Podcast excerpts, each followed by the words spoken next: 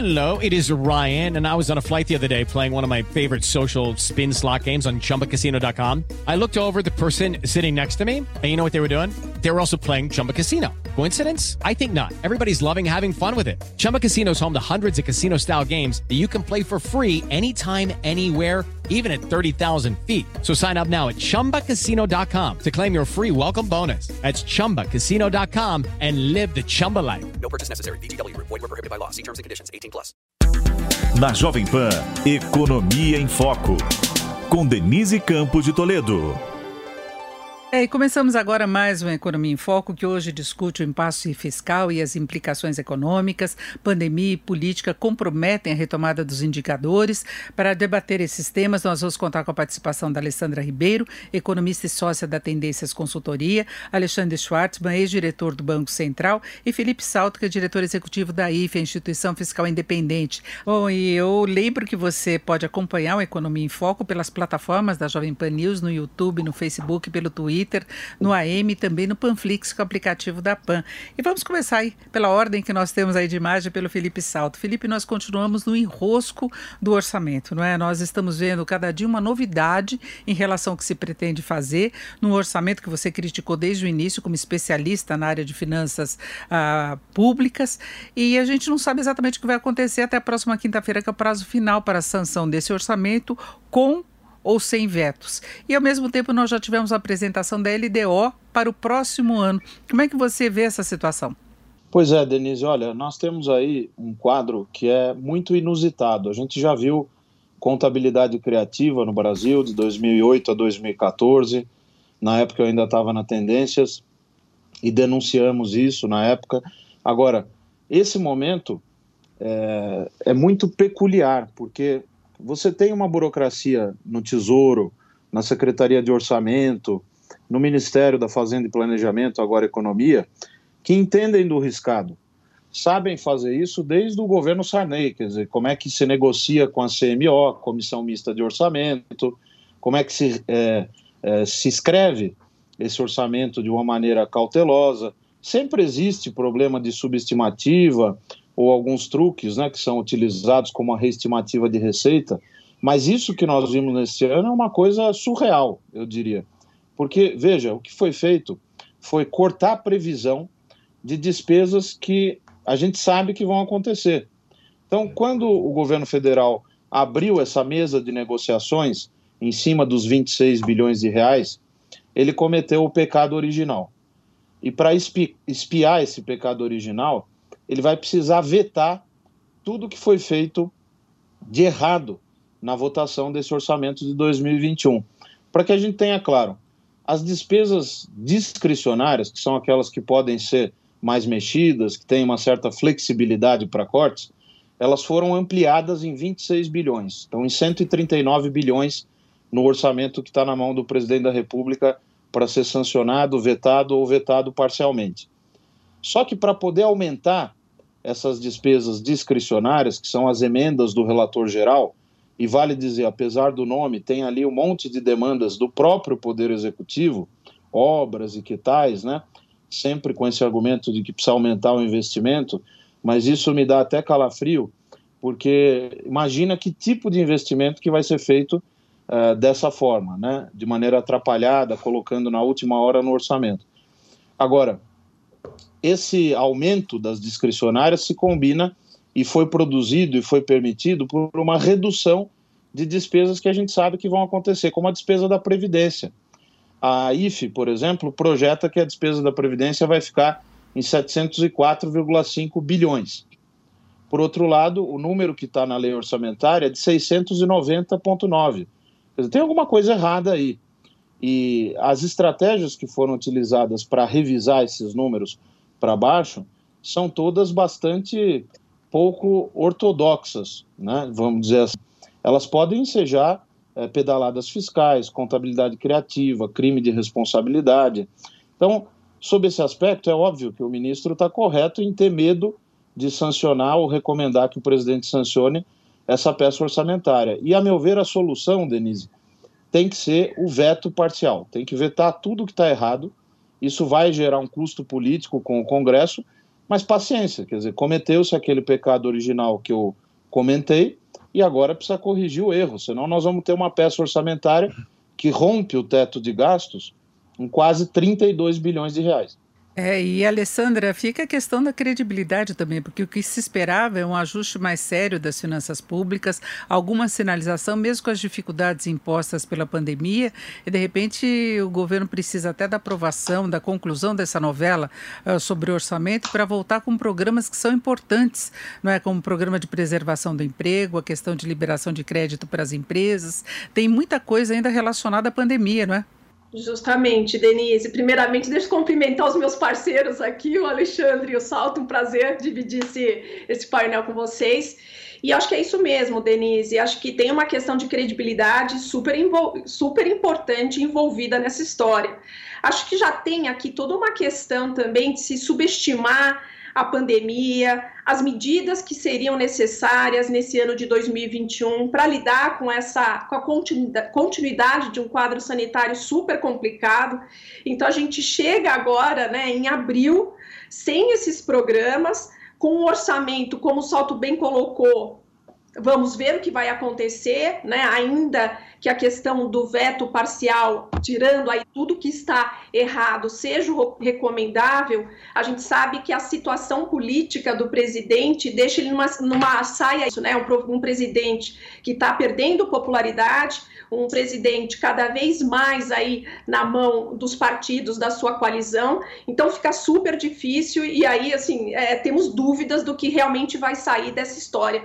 Então, acho que tem uma questão de credibilidade super importante, que já vem desde o ano passado, de subestimar todo esse efeito de pandemia para a economia e tudo mais, e o próprio, a necessidade dessas medidas de proteção, né? e isso não ser, inclusive, pensado no próprio âmbito do orçamento, e a forma como a coisa se conduziu com essas emendas todas sendo colocadas no orçamento, né? É, mostrando também uma falta de coordenação aí da equipe junto ao Congresso para se chegar né, na situação que temos hoje. Então, não tenha dúvida, uh, não é à toa, inclusive, né, que as medidas de mercado, quando a gente olha para os preços dos ativos, a gente vê essa precificação de risco claramente embutida, né? Seja no risco propriamente dito, seja quando a gente olha em câmbio, seja quando a gente olha em juros futuros. André Schwartzman, você já há bastante tempo critica essa posição do governo, mas eu queria puxar para o lado político, que a Alessandra citou, Felipe Salto também, e se imaginava, né, pelo menos o governo contava, com um apoio político muito maior com a proximidade com o Centrão. E a gente vê que o Centrão, nessa questão do orçamento, tem trazido mais dificuldades, e aí entra meio que de batendo de frente contra a posição de Paulo Guedes. A gente já tem tido algumas declarações de lideranças no Congresso contrárias diretamente ao ministro da Economia, né? Ah, é verdade, Denise. O ministro tem perdido prestígio, uh, não só no meio político, ele tem perdido prestígio para a sociedade como um todo. Tem se revelado extraordinariamente incompetente. O, o episódio, a, a descrição que o, que o Felipe fez acerca aí de como foram tocadas as conversas, eu acho que é, é revelador, né? O, mas uh, o, o fato, assim, é, quando teve a eleição da, das câmaras, perdão, a eleição das mesas diretores, não, não agora a coisa vai.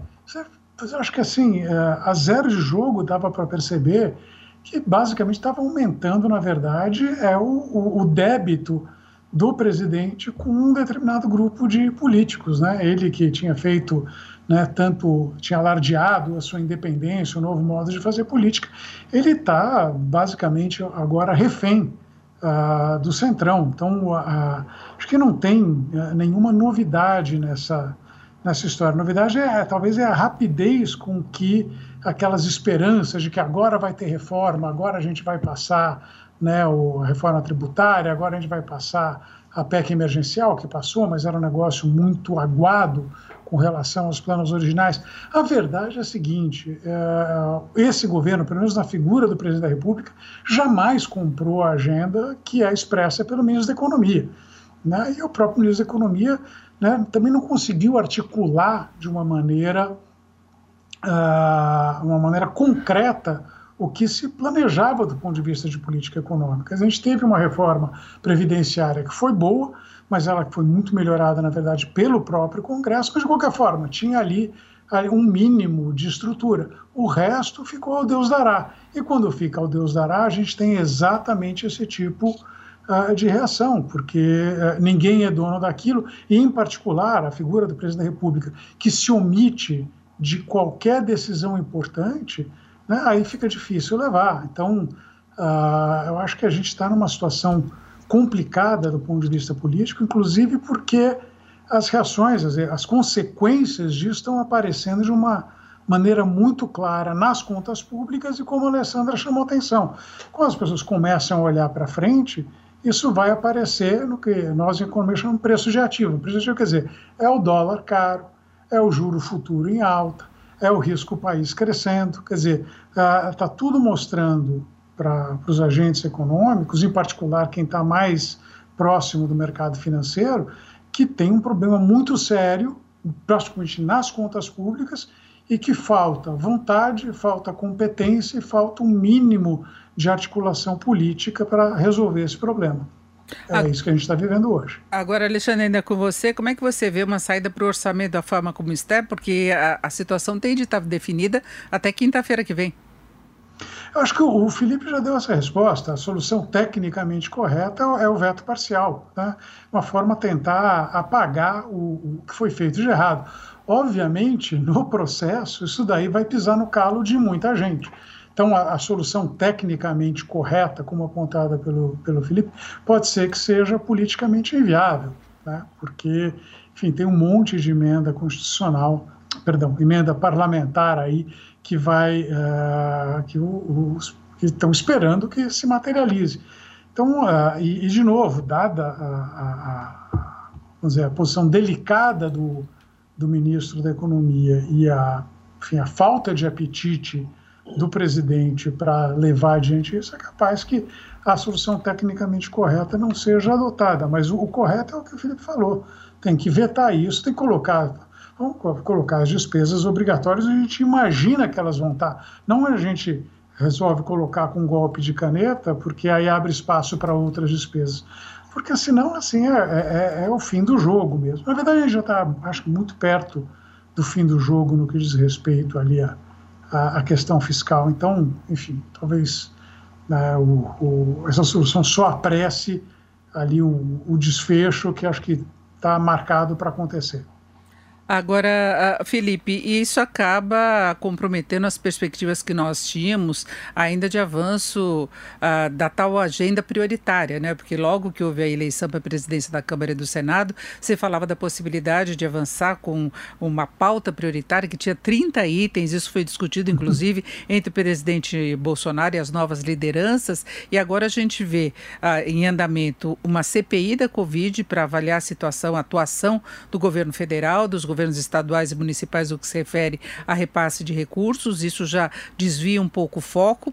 Tem a urgência de se tratar melhor da questão da pandemia, que influencia muito a economia, essa questão do orçamento, depois vai entrar a, toda a discussão em relação a programas relacionados a minimizar o impacto da pandemia na economia, não é?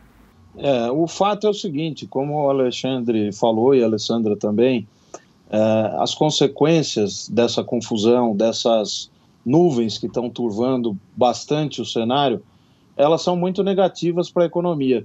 E o problema é o seguinte, Denise, toda essa agenda, esses 30 itens, tudo isso, a meu ver, não tem a menor chance disso acontecer de uma maneira correta, adequada, bem discutida tecnicamente, nesse horizonte de um ano e meio que nós temos até as próximas eleições. Veja, historicamente, quando é que o Brasil conseguiu fazer coisas interessantes nessa área econômica e aprovar reformas e medidas. O governo Fernando Henrique, lei de responsabilidade fiscal, metas de resultado primário. Uma participação intensa do executivo, do então ministro Pedro Malan, junto com o acordo com o FMI que foi feito para adotar as metas de primário. Depois, governo Lula, para dar um, um outro exemplo, fez programas sociais como Bolsa Família, manteve durante muito tempo a diretriz da política econômica do governo anterior. E o governo Temer com todas as dificuldades, com todo o contexto político, fez avançar a reforma da Previdência, que era uma pauta que estava há 25 anos é, é, precisando ser discutida, a fixação da idade mínima, etc. E o atual governo conseguiu terminar. Depois disso, você não teve mais nada. Nós não estamos conseguindo aprovar o orçamento do, do país. Imagina, recomendou-se que o presidente e o vice-presidente fugissem, quer dizer, viajassem para que o presidente da Câmara assinasse o orçamento. Olha o disparate né, desse tipo de situação. Então, falta a liderança do executivo, porque cada um tem a sua função objetivo. O Congresso, é óbvio, o Congresso ele quer emendas, ele quer aumentar gastos, isso sempre foi assim. O executivo tem que zelar pelo equilíbrio macrofiscal.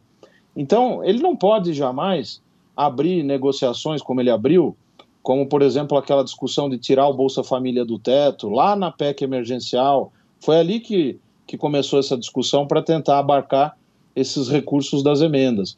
Depois, agora, no orçamento, inclusive, segundo o próprio relator falou já à imprensa, né, o, o, executivo, o Ministério da Economia, participou de todas as sugestões que foram dadas a retirar o auxílio doença na canetada, a questão do abono salarial. Então é uma confusão tão grande com coisas que deveriam ser triviais que eu acho que essa agenda que te preocupa e preocupa a todos nós, que é a agenda estrutural, a reforma administrativa, a reforma tributária, tudo isso tem chance pequena, a meu ver, na minha opinião pessoal, de avançar. É, eu acho que o presidente do Senado, Rodrigo Pacheco, tem dado algumas sinalizações importantes, acho que ele participa bem mais da, do, do, noticiário, da imprensa, dá declarações nessa direção, o que é positivo, mas sozinho não resolve. A reforma administrativa, por exemplo, qual reforma? A gente fez um estudo agora, estudo especial número 15, que mostra que é, com uma reforma tímida, por exemplo, alongando carreiras, reduzindo salários iniciais, você conseguiria em 10 anos 128 bilhões. Ah, mas é muito pouco. Bem, se você começasse a discutir essas questões, já seria um alento. Né? Agora, infelizmente, está tudo muito confuso, o quadro político é horrível, né?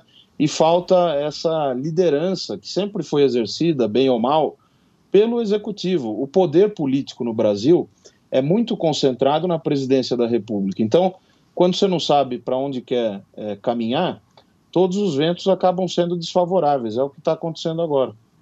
Agora, Alessandra, como é que você vê o andamento da economia com todas essas dificuldades? Porque a gente ainda vê as projeções rodando em torno de 3% de expansão do PIB neste ano.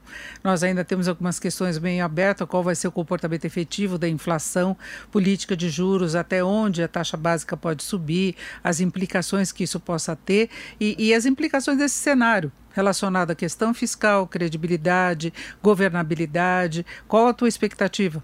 É, pois é, Denise. É, o número da tendências é um crescimento de 2,7 nesse ano, uh, olhando aí para o PIB. Ou seja, a gente já tem é, um número há um bom tempo abaixo aí da mediana de mercado. Lembrando né, que quando a gente fala de crescimento, 2,7, ou mesmo os números de mercado na casa de 3 ou acima de 3, uh, eh, vale lembrar, lembrar que a gente tem um efeito estatístico muito forte decorrente do 2020, né, o tal carryover que aquele carregamento estatístico é de 3,6%. Né? Então, porque quando a gente fala esse número, às vezes as pessoas até se assustam, falam, nossa, mas vai crescer até bem diante do contexto. Acho que só lembrar essa questão uh, especificamente estatística, né? que já carrega um bom número. Mas nesse nosso número de 2,7%, o que, que a gente tem, Denise? Uma expectativa de contração da atividade no primeiro e no segundo trimestres desse ano, uh, que caindo com a economia caindo 0,6 no primeiro tri e 0,9 no segundo trimestre, e aí uma retomada de crescimento a partir do terceiro e quarto trimestres. Uh, nessa expectativa, tem embutida, sim, uma expectativa de efeito de vacinação, reabertura de atividades, especialmente a partir de julho. Né?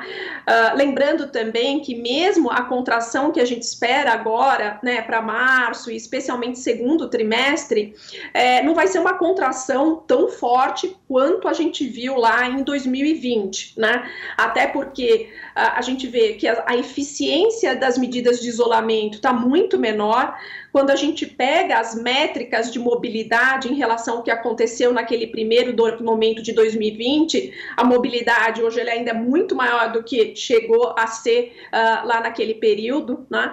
Uh, então a contração da atividade vai ser menor agora mas ainda assim, né, como você pode ver, é um primeiro semestre em queda com alguma reação aí no, no segundo semestre. E, e, é isso, a gente tem de tudo um pouco aí nesse caldo, né? Então, a, a pandemia num quadro muito crítico, né, e a gente vê, vê isso claramente pelo número de casos, pelo número de óbitos, o nível de utilização de UTIs pelo país, né? Ah, além de tudo, essa falta de coordenação entre né, eh, governo federal, estados e municípios, o que claramente dificulta o controle da pandemia, a própria questão do ritmo de vacinação, que ainda a gente tem uh, um ritmo lento, e para completar esse quadro, esse nível de incerteza muito grande, né? Que, é, pegando de novo, isso afeta os preços dos ativos, e ao afetar preço de ativo, isso já afeta a atividade econômica. Então, quando a gente fala que esse risco mais elevado já está sendo precificado, inclusive nos contratos futuros de juros, isso bate em crédito. Então, hoje o crédito já está mais caro é, do que estava meses atrás. Então, isso limita a demanda por crédito para consumo e investimento. E a gente tem todos os efeitos desse cenário de incerteza batendo aí na atividade econômica, né? E segurando as decisões de consumo e investimento. Então, assim, é um ano que ainda é um ano de crescimento pelo próprio número de 2 e 7, mas com essas características, né, que eu mencionei, ou seja, não dá para a gente ficar animado, apesar do número de 2,7, com essa trajetória de crescimento da economia brasileira no ano. Agora, Alessandra, até para facilitar o entendimento, nós tivemos a divulgação da China, por exemplo, de uma expansão de 18%. Né? A base de comparação também é em relação àquele período uh, de, de pandemia para eles, né? que eles entraram na fase de, de pandemia, de controle maior, antes do Brasil.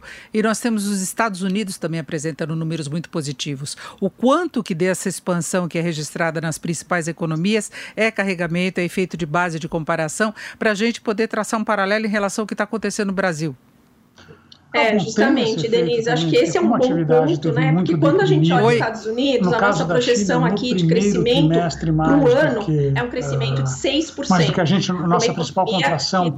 Minutinho só, Alexandre, por favor. Mas é isso, um pouco do crescimento é, é, quando a gente faz na comparação com o ano passado, ele reflete exatamente o fato que vários desses países tiveram que adotar medidas de distanciamento social que derrubaram a atividade num primeiro momento. Agora, ah, a gente tem formas de avaliar isso. Quando a Alessandra estava, por exemplo, descrevendo a trajetória esperada ali por ela, pelo pessoal da Tendências, quanto ao PIB, ela fala, ah, trimestre a trimestre, então cai 0,6, cai 0,9, depois recupera.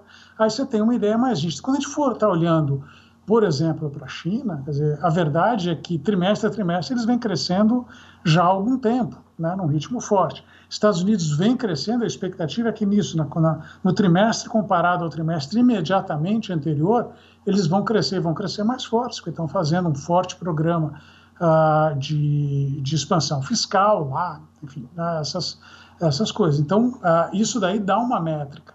E a nossa métrica, no caso, não é tanto olhar para o número 2,6, 2,8, 3, que é a comparação com o ano passado, mas o que vai acontecer trimestre a trimestre. Então, o, o, o que a gente está vendo é que é, é, quase que uma constante. Né? Ao contrário do que dizia o ministro Paulo Guedes, o Brasil não vai surpreender ninguém, pelo menos não positivamente.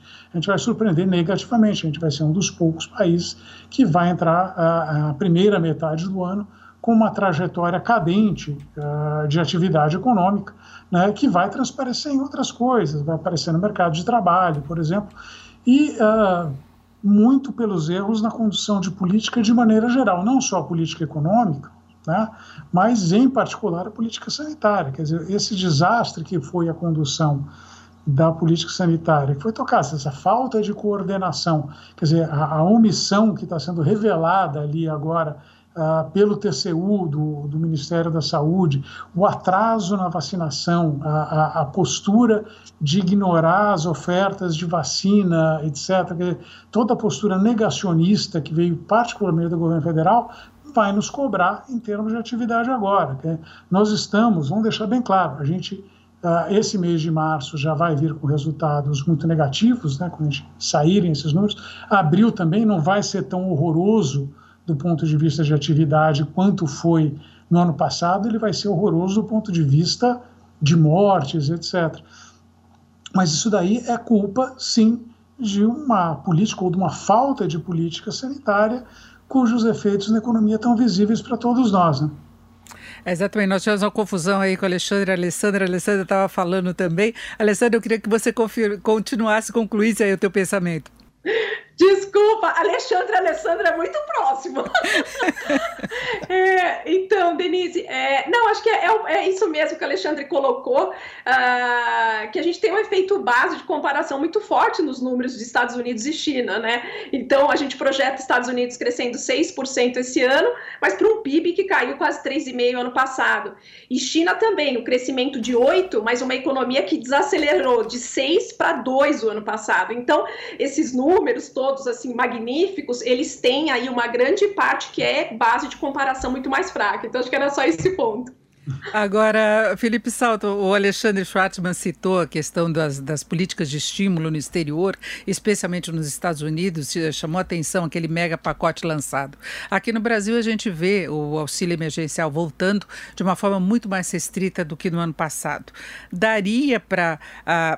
Administrar melhor as finanças públicas e conseguir contemplar os programas sociais com uma força maior, uh, destinando mais recursos, que a gente vê que agora o auxílio emergencial efetivamente é muito baixo. Não é? A gente vê uma situação de fome no país. Não é? Então, não, não, não se trata aí de, de, de uma política expansionista, não é nada disso, não é de sobrevivência e diminuição da miséria mesmo. Uh, daria para fazer mais? Daria sim, Denise. O problema é o seguinte é, quando a gente olha o monitor fiscal do Fundo Monetário Internacional, que foi divulgado agora em abril, é um relatório semestral do fundo e compara várias economias, as emergentes, as desenvolvidas, etc. E a gente vê que o total de estímulos que os emergentes fizeram, em média, é muito menor do que o que os avançados fizeram. Por quê? Porque os governadores e os, os governantes dos emergentes não querem fazer estímulos? Não, porque a restrição fiscal é muito maior no caso desses países. Então, a gente não tem condições de fazer um programa de infraestrutura gigantesco, é, até porque não tem nem capacidade de planejamento para fazer isso. Agora, por que, por exemplo, a gente não revisa os chamados gastos tributários? Nós estamos gastando por ano 280 bilhões de reais, que são recursos deixados na mesa para desoneração disso e daquilo, o setor XY, uh, o Simples Nacional, as zonas de livre comércio, tudo isso, quando a gente soma essas desonerações, são 280 bilhões. Não dava para cortar 10, 15% disso? A própria PEC emergencial, proposta de emenda à Constituição, que agora foi é, incorporada, portanto, à Constituição, a emenda 109, ela prevê no artigo 4 uma possibilidade de reduzir esses benefícios tributários, esses incentivos, mas de uma forma muito fraca. Né? O, o, único compromisso que existe ali, a obrigação, é de o executivo enviar em até seis meses, ou seja, até setembro, porque a emenda foi promulgada em março, um programa, um plano de redução desses incentivos. Agora, uma vez enviado ao Congresso esse plano, o Congresso vai ter que apreciar. E se ele não quiser aprovar nenhuma dessas medidas, ele não está obrigado a isso e não existe sanção alguma. Então faltou, Denise, isso desde o ano passado, um planejamento melhor, uma programação para saber como é que a gente teria que atacar essa crise. No ano passado, nós fizemos sim bastante gasto público, 524 bilhões por crédito extraordinário. Esse ano, o auxílio emergencial vai representar 44 bilhões, incluindo o excedente o adicional que vai ser dado para quem já recebe o Bolsa Família, mas de fato é muito pouco. E é muito pouco porque nós estamos tendo um combate à pandemia risível. O ritmo da vacinação é muito lento. A gente calculou na IFE, num exercício de simulação, que se você paralisa 50% dos setores de produção por quatro semanas, você tira um ponto percentual da projeção de PIB, que no caso da IFE é de 3% para esse ano. Agora, se você fica fazendo medidas aqui e acolá que vão e voltam para restringir, depois soltar, do ponto de vista da circulação de pessoas e mercadorias, isso vai se estendendo até o final do ano, porque não tem a vacinação suficiente para que essas medidas não sejam necessárias, e nós vamos perdendo capacidade de crescer, dado tudo que a Alessandra explicou sobre o fato de que o carry-over já seria 3,6 nesse ano. Então, é um quadro para o mercado de trabalho, para os setores de produção, para o investimento, para o consumo muito ruim. E quem mais sofre com isso são as pessoas mais pobres, são aquelas que estão desguarnecidas. Agora eu pergunto, por que, que a gente não corta 50 bilhões dessas desonerações e dobra esse auxílio emergencial? Isso eles não querem fazer. É, e tem a questão de teto de gastos, teto do, de gastos não, de, de salários, de uma série de coisas. A gente até tem alguns projetos em tramitação lá no Congresso, algumas propostas que não vão para frente, mas poderiam talvez viabilizar resultados melhores. Hoje, Economia em Foco discute o impasse fiscal e as implicações econômicas. Pandemia e política comprometem a retomada dos indicadores. Nós temos aqui para debater esses assuntos Alessandra Ribeiro, economista e sócia da Tendências Consultoria, o Alexandre Schwartzman, economista e ex-diretor do Banco Central, e Felipe Salto, que é diretor executivo da IFE, Instituição Fiscal Independente. Eu volto agora com o Alexandre. Alexandre, como é que você vê o andamento da economia brasileira já pensando em 2022? A gente tem visto muito antecipação também das discussões para as eleições. Né? Isso acaba tumultuando o ambiente político. Nós temos agora a possível entrada do ex-presidente Lula também nessa, nesse processo todo pela, a partir da decisão do STF. E há muito tempo já se fala em eleição, né? Na verdade, quando nós tivemos a posse do novo governo, já se começou a discutir e isso acabou mexendo aí com, com a, até com a, a, o controle da pandemia, porque nós tivemos uma politização da pandemia desde o começo também e agora a gente vê essas dificuldades de encaminhamento de pauta, de encaminhamento de uma série de medidas, não é? É bom, antes, mas deixa eu pedir desculpa para a Alessandra, eu realmente me confundi aquela hora, acabei entrando na vez dela, desculpa, a, a Alessandra. Enfim, para 2022 eu, eu tenho uma visão ainda muito negativa. É verdade que algumas coisas ajudam, né? a, própria inflação alta que a gente vai registrar ali até junho desse ano acaba de alguma forma colaborando com o governo no sentido de facilitar, né, vai subir bastante o teto de gastos. O Felipe escreveu extensamente sobre o assunto, né? Então isso acaba, talvez a gente não tenha a repetição desse, desse drama do, do orçamento. Agora, eu acho que tem várias coisas que ainda estão para ser resolvidas. Acho que em particular, quer dizer, nós estamos tratando, acho que de um, um, provavelmente um desempenho fiscal de novo muito ruim esse ano, não tão ruim quanto o do ano passado, né? por mais justificado que tenha sido uh, uh, o do ano passado, esse ano a gente ainda vai ter um, dificuldades nessa área. Eu acho que isso daí já está retardando o nosso ritmo de recuperação, então acho que vai ser sempre uma, uma dificuldade para crescer mais. O, a questão inflacionária parece razoavelmente bem equacionada para 22, não tanto para 21. 21, é, a primeira metade do ano provavelmente compromete ali o desempenho, talvez na segunda metade melhore um pouco, mas eu vejo assim que o quadro, de maneira geral, é um quadro ruim. Uh, para o país e acho que vai ser agravado pela, pela própria dinâmica eleitoral, que a gente está vendo, o próprio retorno uh, uh, provável do ex-presidente Lula né, e contra o presidente Bolsonaro, a gente vai ver, acho que é uma, eleição extraordinariamente polarizada. Dizer, tem ainda alguma esperança que, enfim, apareça alguma coisa mais ao centro, mas a verdade é que pelo menos na história do Brasil, a gente não tem tantas observações assim, mas o, o quem é o presidente concorrendo à reeleição normalmente vai carregar um peso eleitoral forte. Acho que a gente não precisa debater muito sobre o peso eleitoral do ex-presidente Lula. Então parece que a gente vai, o país vai ser colocado entre duas alternativas muito ruins do ponto de vista de política econômica. Uh, eu, eu, me lembro ter falado isso em 2018. Né? Em 2018, assim, é, é um, é, é Haddad ou, ou Bolsonaro. Falei, qualquer uma das circunstâncias, a gente vai estar muito mal servido. Se eu olho agora uma perspectiva Lula ou Bolsonaro, eu falei, qualquer uma das circunstâncias, a gente vai estar muito mal servido. E o mercado antecipa isso. Né? Então, eu acho que essa dinâmica política ruim uh, do ano que vem, a menos que ela se altere radicalmente, eu, eu realmente não tenho nenhum, ela vai pesar e vai pesar na atividade. Quem tiver qualquer projeto de investimento obviamente não vai realizá-lo em 2022, porque vai ter que esperar para ver para que lado o país vai pender.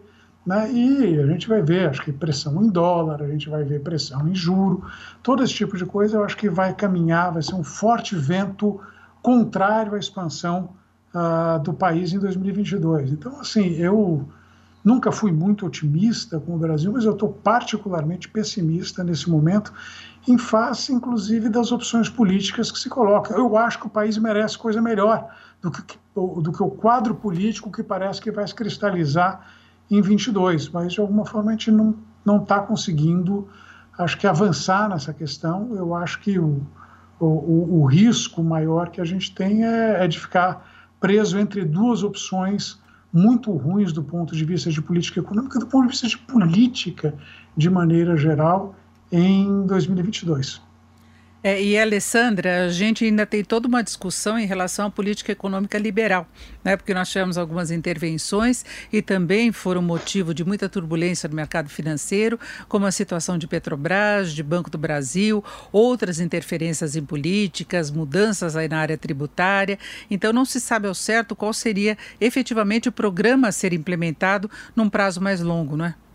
É, Denise, eu diria que esse é um risco muito forte, inclusive pro curto prazo, né? Então, para um presidente acuado, no sentido de estar tá enfraquecido, com a popularidade em queda, inclusive no segmento, naquele segmento da população mais vulnerável, até dois salários mínimos, né? Que é um segmento que ele quer, ele está buscando, até porque é o segmento que o ex-presidente Lula também aí tem um recall bem interessante. Então, acho que o risco, inclusive, de, do populismo econômico no curtíssimo prazo é grande, que é justamente esse tipo de interferência em preço. Então, quando a gente pensa em preço de combustível, uh, energia elétrica, mesmo alguns outros preços que sejam sensíveis a essa população, eu acho que tem que estar no radar, porque uh, a gente entende que esse contexto super polarizado, que bem o Alexandre descreveu, acaba abrindo espaço para pro, na verdade, o recrudescimento desse tipo de approach populista econômico, tentando garantir a popularidade de forma geral, mas especialmente nesse segmento uh, de baixa renda. E aí, com relação à agenda né, liberal, que tanto foi falada, o Alexandre também comentou, era isso, né? Assim, era uma agenda do Guedes, mas que o presidente, enfim, não tinha ideia do que era ser liberal, como não tem. E a gente vê isso nas atitudes mais concretas, né? Em relação à Petrobras, em relação ao Banco do Brasil, né? Então, assim, é, não surpreende que teria esse conflito e que no, é, numa situação um pouco mais complicada, o presidente adotaria o seu viés e tentaria ficar muito mais preocupado aí com as ações e políticas que garantam a sua reeleição em 2022. Então, pegando o ponto com relação ao cenário econômico de 22, também estamos bastante preocupados com esse cenário econômico, inclusive olhando algumas variáveis, quando a gente olha para o mercado de trabalho, a gente vai encerrar esse ano com taxa de desemprego média de 15,5% aqui pelas nossas projeções. E ainda a gente fica no patamar de 15% pelas uh, projeções que a gente tem em 2022. Então, assim, uma economia fraca, com desemprego muito alto. Uh, acho que um ponto aqui é a inflação ainda controlada, com o Banco Central reagindo agora mais fortemente, mas é um caldo muito complicado. Agora, Felipe Salto, retomando essa questão fiscal, Alexandre Schwartzman até citou os cálculos que você apresentou em relação ao próximo ano, se conta com o governo tendo aí uma liberdade maior nessa questão do teto de gastos, não é? Até pela inflação que vai ser aplicada na correção das despesas. Isso daria uma margem maior para execução de obras, ah, para uma política mais expansionista. E eu queria acrescentar um outro ponto, que tem muita gente imaginando que na saída para o orçamento deste ano se possa jogar determinadas emendas para para o próximo ano. Então, no contexto fiscal, como é que você vê a situação para 2022? Eu acho que a situação é muito grave, Denise, porque não existe um plano de saída para isso. Então, o teto de gastos ele está sendo mantido, mas ele já começou a ser dilapidado, como a Ana Paula Vescovi mostrou em artigo recente no Valor Econômico, de uma maneira sorrateira. Então, o que, que vai acontecer em 2022? É um maná que cai do céu mas na verdade com um gosto muito amargo, porque só vai ter folga no teto no ano que vem, pela nossa conta de 38 bilhões, por um fator ruim, que é uma inflação elevadíssima no acumulado em 12 meses até junho desse ano. Então, o que, que acontece? O teto de gastos ele é corrigido pela inflação acumulada em 12 meses até junho. As despesas, inclusive aquelas que são indexadas ao salário mínimo, vão subir por uma inflação que hoje se projeta muito mais baixa, provavelmente 50% do que vai estar no meio do ano para dezembro. Então o teto sobe de, de elevador e a, a despesa vai subir de escada. Isso produz um espaço fiscal no teto que vai, com certeza, dar a impressão para certos setores da política aqui e acolá de que a situação vai ser tranquila. Então, não vai ser raro, daqui a pouco, as discussões para o ano que vem a respeito de reajustes salariais para certas categorias, dado que os gatilhos da emenda constitucional 109, a chamada PEC emergencial, ficaram muito mal calibrados, só vão poder ser acionados pelas nossas contas em 2025, então não tem é, instrumentos para você segurar isso no ano eleitoral. Vai haver demanda pelas tais obras, né? As emendas, as demandas do próprio executivo, dos ministérios ligados a essa questão de obras e infraestrutura, etc. Então, o que a gente viu no PLDO, que é o conjunto das diretrizes para o orçamento para o ano que vem, divulgado ontem, é que o executivo tentou mostrar que a folga do teto será de, igual a zero. Ele mostrou teto de gastos de 1 trilhão 592 bilhões e a despesa sujeita ao teto exatamente no mesmo valor. A meu ver, ele fez isso até superestimando despesas como a da Previdência, que estão ali fixadas em 762,9 bilhões, quando a projeção da IFE é 741,8, para justamente não dar essa impressão no documento oficial das diretrizes orçamentárias de que haverá uma folga para emendas. Porque se ele projetasse a Previdência no valor que provavelmente será, que é mais baixo, né, uns 20, 21 bilhões mais baixo, o que, que aconteceria? Ficaria evidente que vai haver essa sobra. E aí todo mundo vai para cima disso para tentar já começar essa discussão do orçamento do ano que vem. É uma forma de tentar segurar essas pressões, mas provavelmente sem muito resultado. Ano que vem nós vamos ter um déficit primário ainda elevado, né, é menor do que o desse ano, mas ainda um, déficit primário, desculpe, elevado, e pelas contas da IFE, esse déficit primário, que é aquele, aquela conta de receita menos despesa sem considerar os juros da dívida, ele só voltaria ao campo positivo depois de 2030. Então é uma situação muito grave e não existe um, um plano para sair dessa crise fiscal. E o que, que seria esse plano? Conjunto de medidas de corte de gastos para valer de aumento de receita, porque nós não vamos conseguir escapar disso, e o aumento de receita pode incluir a revisão daquilo que eu falava no bloco anterior, da chamada renúncia tributária. Então, tudo isso exige esforço, tem que mobilizar a burocracia técnica para produzir um plano é, de, de, decente, né, civilizado, é, bem articulado. Não existe isso, né? Infelizmente, o que vai acontecer é que vão empurrar com a barriga. Ano que vem é um ano eleitoral, tanto o Alexandre quanto a Alessandra já falaram dos riscos associados a esse quadro eleitoral polarizado, uh, e a perspectiva de se construir uma saída para essa crise fiscal, a meu ver, ela vai ficar para 2023. Ano que vem vai ser essa falsa impressão de que o teto tem uma folga enorme, pode se gastar mais, quando nós estamos, vamos estar com uma dívida acima de 90% do PIB, vamos estar com a taxa de juros subindo e provavelmente um crescimento econômico medíocre. Agora, falando nessa questão de juros, Alexandre, você que já foi do, do Copom, como é que você vê política monetária daqui para 2022, controle da inflação, por aí o que a gente pode esperar?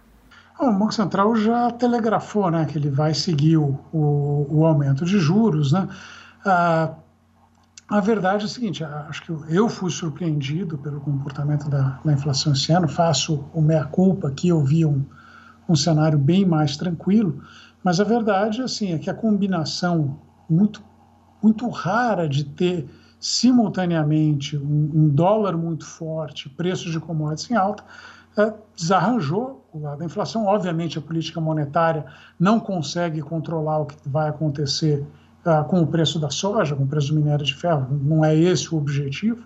Né? E acho que na magnitude que ele está falando também não vai ajudar muito a conter a questão do câmbio, mas acho que a política monetária está reagindo uh, na tentativa de evitar que os aumentos desses preços, particularmente de alimentos, acabe contaminando os, o resto dos preços da economia que tem uh, pouca relação direta com a taxa de câmbio. Então, o que a gente não gostaria de ver ó, o preço lá da, dos serviços de maneira geral subindo porque o preço da soja está subindo. Acho que a, a, o objetivo do Banco Central é esse.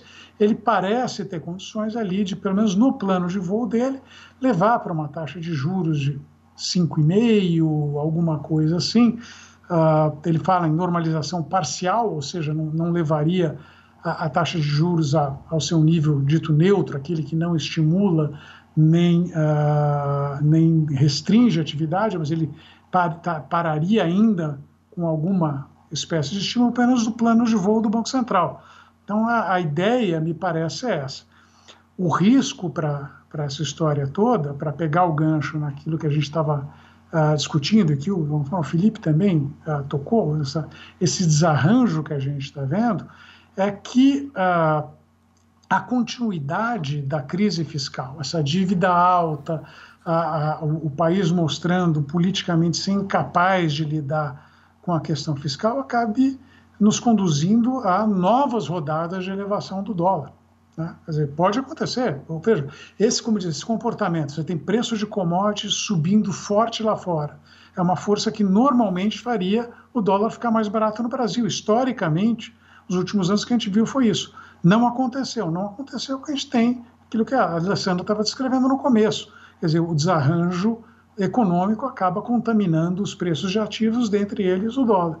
Então, se a gente tiver um cenário de politicamente ruim ano que vem, incapacidade de avançar uh, na reforma fiscal e uma perspectiva política que enfim, também não aponta para nada disso depois de 2022, a gente pode ver o dólar e buscar acima de 6, vai para 6, vai para 6,5, vai para 7, a gente vai ver uh, essas pressões inflacionárias aí voltando. Então, entre o plano de voo do Banco Central e a realidade que a gente está vivendo, né, as coisas podem se desenrolar de uma maneira muito diferente.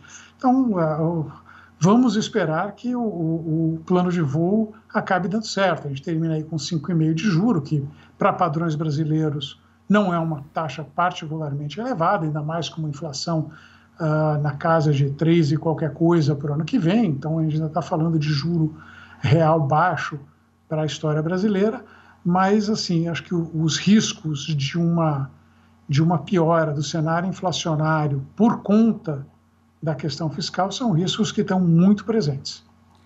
É, e Alessandra, isso você falou já do, do crédito, que já há um impacto por toda essa situação, então o custo do crédito já vem subindo, não é? Então a, a gente vê dificuldades em vários aspectos aí da economia, né?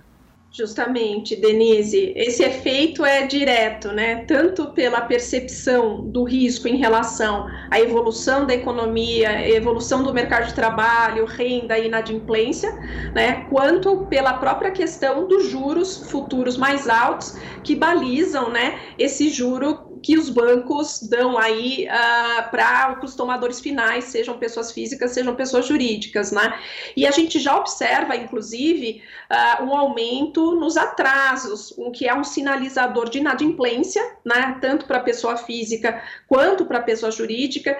Inclusive, pessoa jurídica, olhando aí no detalhe, a gente vê que muito daquele crédito, já que foi dado no, em 2020 para ajudar, né? Especialmente as empresas de menor porte, já começam ter um atraso também, até porque essas linhas, né, que poderiam dar algum sustentáculo para pequenas empresas, em especial estão demorando a sair. Então, assim, é um quadro complicado, né? Porque uh, a gente vê a incerteza muito alta, os indicadores de confiança todos, se a gente pegar o comportamento de fevereiro e março, mostrando essa piora de percepção, seja em relação à situação atual, seja em relação ao futuro. Então, quando a gente coloca isso tudo na conta, realmente não dá para ficar uh, otimista, viu, Denise? Eu diria.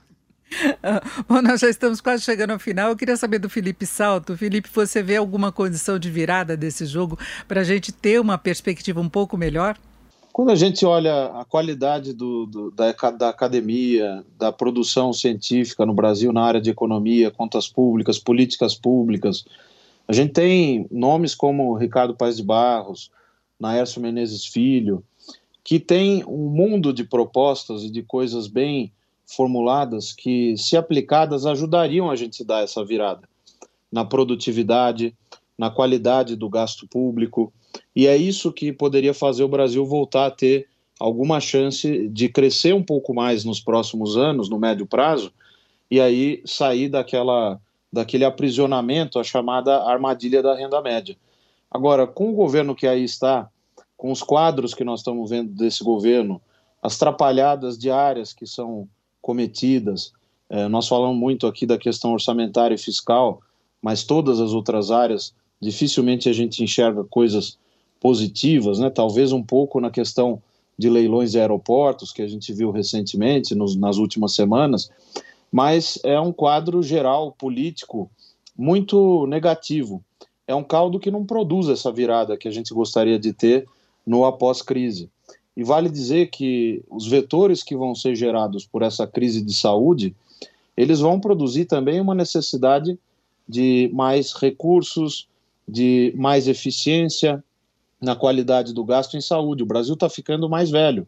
Nós estamos ficando um país é, que já perdeu aquele chamado bônus demográfico. As consequências da Covid, a gente sabe que a doença tem muitas sequelas, isso vai produzir demandas adicionais no SUS. Então, nós não estamos nos preparando para tudo isso. Os problemas estruturais que a gente tinha em fevereiro de 2020, vamos dizer assim, para pegar o exato momento antes do vírus se abater sobre todos nós aqui no Brasil, é, eles são exacerbados e são complementados por novos problemas. Então, isso vai requerer uma capacidade de formulação de política pública, de planejamento do espaço fiscal que a gente vai ter para atender a tudo isso, de atração de investimentos externos e aquela agenda, a velha agenda da produtividade, na qual, de novo, nós temos uma produção acadêmica uh, brilhante nessa matéria, né? Por exemplo, o CDPP, o Centro de Debates de Políticas Públicas, do Pastore, é, publicou um estudo interessante que virou um projeto de lei do senador Tasso Gereissati, a lei da responsabilidade social. Temas como esse precisam caminhar, quer dizer, a gente precisa começar a discutir o principal e não apenas o acessório, como infelizmente a gente precisa ter que ficar discutindo, né?